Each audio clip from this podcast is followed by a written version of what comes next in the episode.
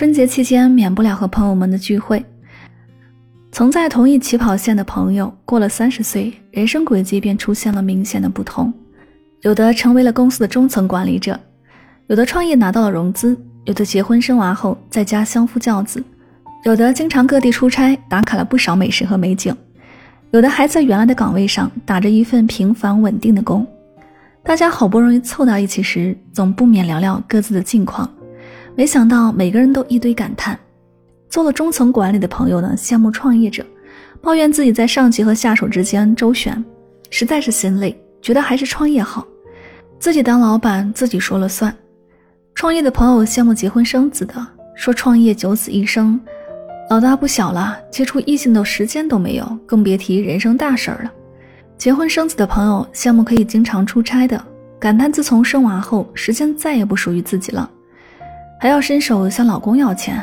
哪都去不了。经常出差的朋友呢，羡慕安稳坐在办公室里的，说经常四处飞，是对体力和心力的双重考验，好想停下来。而工作稳定的朋友却也羡慕着别人，觉得大家都进步了，只有自己这么多年一直原地踏步。听了大家的感叹，我感觉每个人好像都在对别人的生活羡慕不已。忽然想起一句话：巷子里的猫自由，却终生没有归宿。围墙里的狗有归宿，却一生都要低头。其实没有所谓的尽如人意的完美人生，每个人都有各自的精彩，也各有各的不如意，不必羡慕他人。当你仰望别人的风光和幸福时，别人也在仰望着你。要知道，你眼里一成不变的生活，可能是别人求而不得的岁月静好；你忙碌不停的四处奔波，也可能是别人向往不已的诗和远方。自己选择的生活方式，就用心去经营，认真去对待，过好自己的日子，享受自己的风景，也能活得有滋有味。